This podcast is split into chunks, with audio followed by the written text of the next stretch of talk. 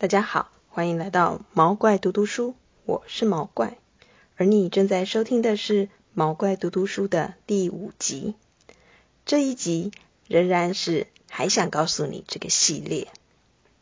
在前几集的节目中，我们一起认识了海龟、金鱼，也读了水族馆的故事。在毛怪录音的今天，刚好是一年一度的鲨鱼关注日。不如就跟毛怪一起来读读这一本《Shark Lady》吧。《Shark Lady》这本书，中文我们可以叫它《鲨鱼小姐》。这是在讲一个女科学家尤金妮的故事。尤金妮出生于距今将近一百年前的一九二二年。她在二零一五年九十二岁的时候过世。这个女生很厉害哦。他两岁就会游泳了，而且一直到九十岁都还在潜水呢。为什么这本书叫《Shark Lady》鲨鱼小姐呢？这是人们对 Eugenie 的一个称谓。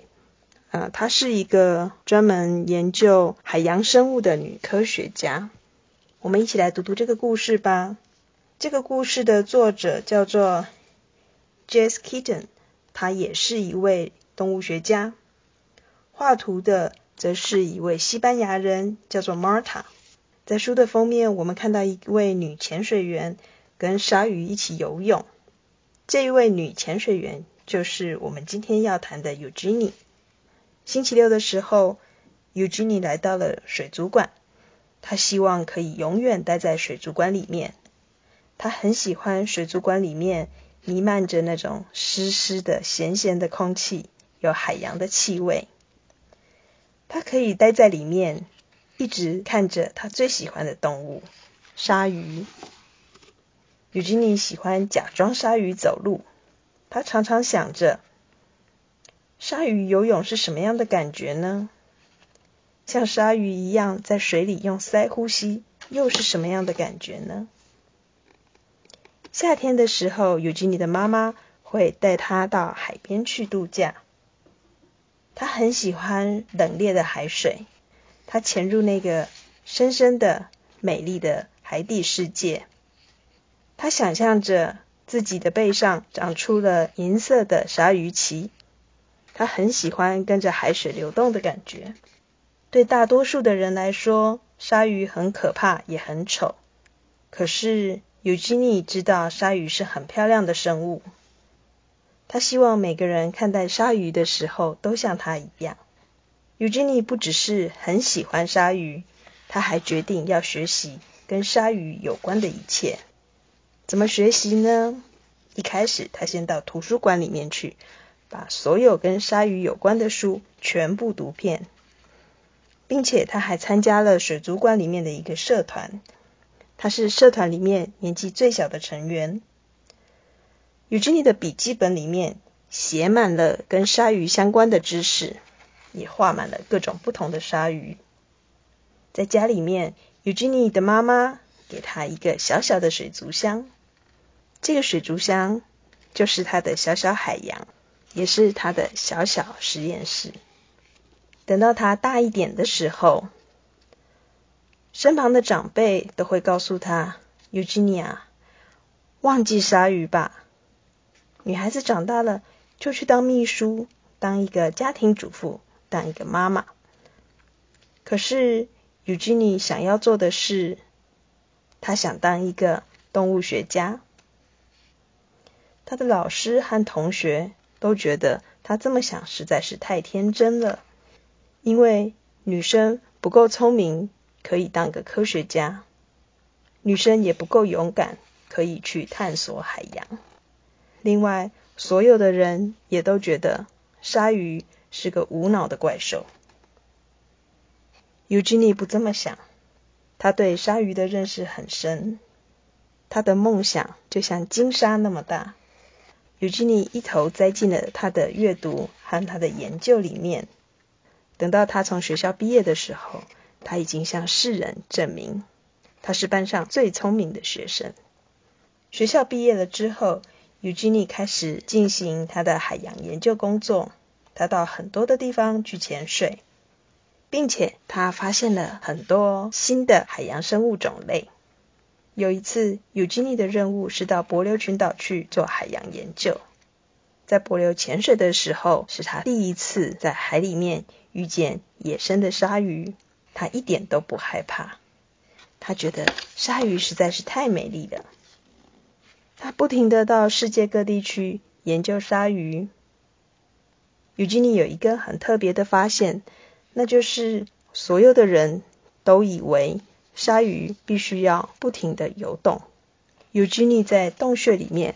看到了一群在睡觉的鲨鱼，因为他的研究，因为他对鲨鱼的认识，所以世人开始称他为 Shark Lady，鲨鱼小姐。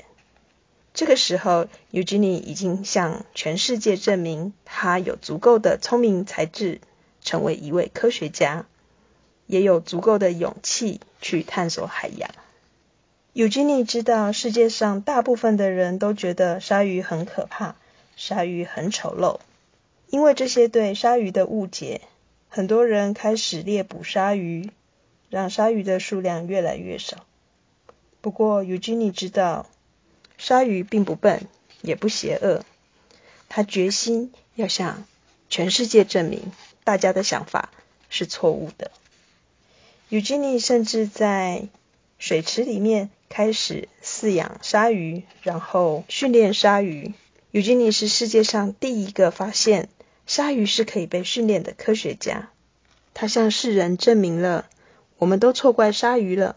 鲨鱼不仅美丽，而且聪明。鲨鱼也值得被研究、被保护以及被爱。故事讲完了。在这个故事里面，我们大致的了解了尤金尼的一生。在故事结尾的地方。也有整整的四页，作者告诉了我们一些关于鲨鱼的小秘密。鲨鱼会睡觉吗？鲨鱼是很可怕、很危险的动物吗？鲨鱼的皮肤是什么感觉？鲨鱼的牙齿有什么特别的？作者也用了一个跨页告诉我们，尤吉尼从出生。到过世这段时间做了哪些事情？在蝴蝶叶的地方，插画家特别安排了很多不同造型的鲨鱼让我们认识，包含虎鲨、大白鲨、金鲨、柠檬鲨和护士鲨。在这里，我们也会看到鲨鱼的蛋长什么样子。有一年，毛怪在印尼潜水的时候，教练在水下。比了一个鲨鱼的手势。当时我看了老半天，怎么样也没找到鲨鱼。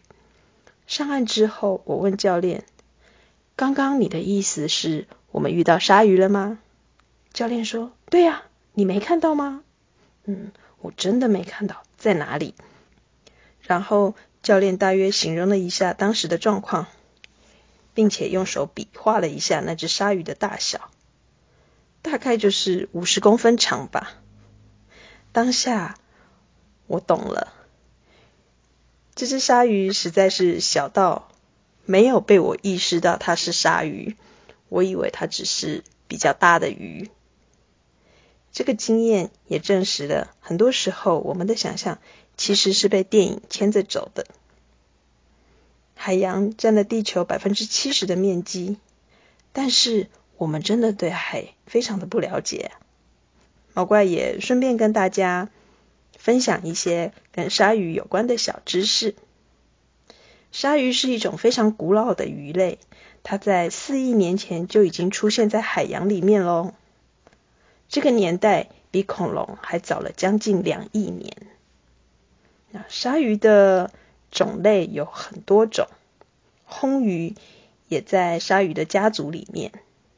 目前全世界已经知道的鲨鱼、红鱼的种类超过了一千两百五十种，而在台湾则记录了超过一百八十种。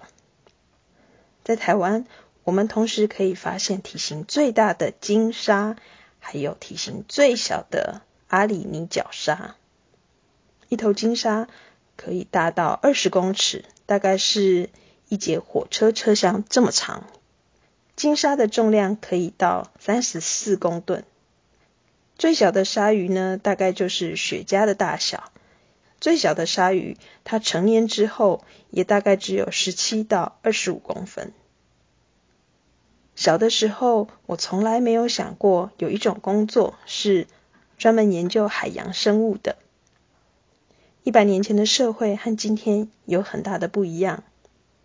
一百年前，尤金尼想要成为科学家，在旁人看起来是非常天真的想法。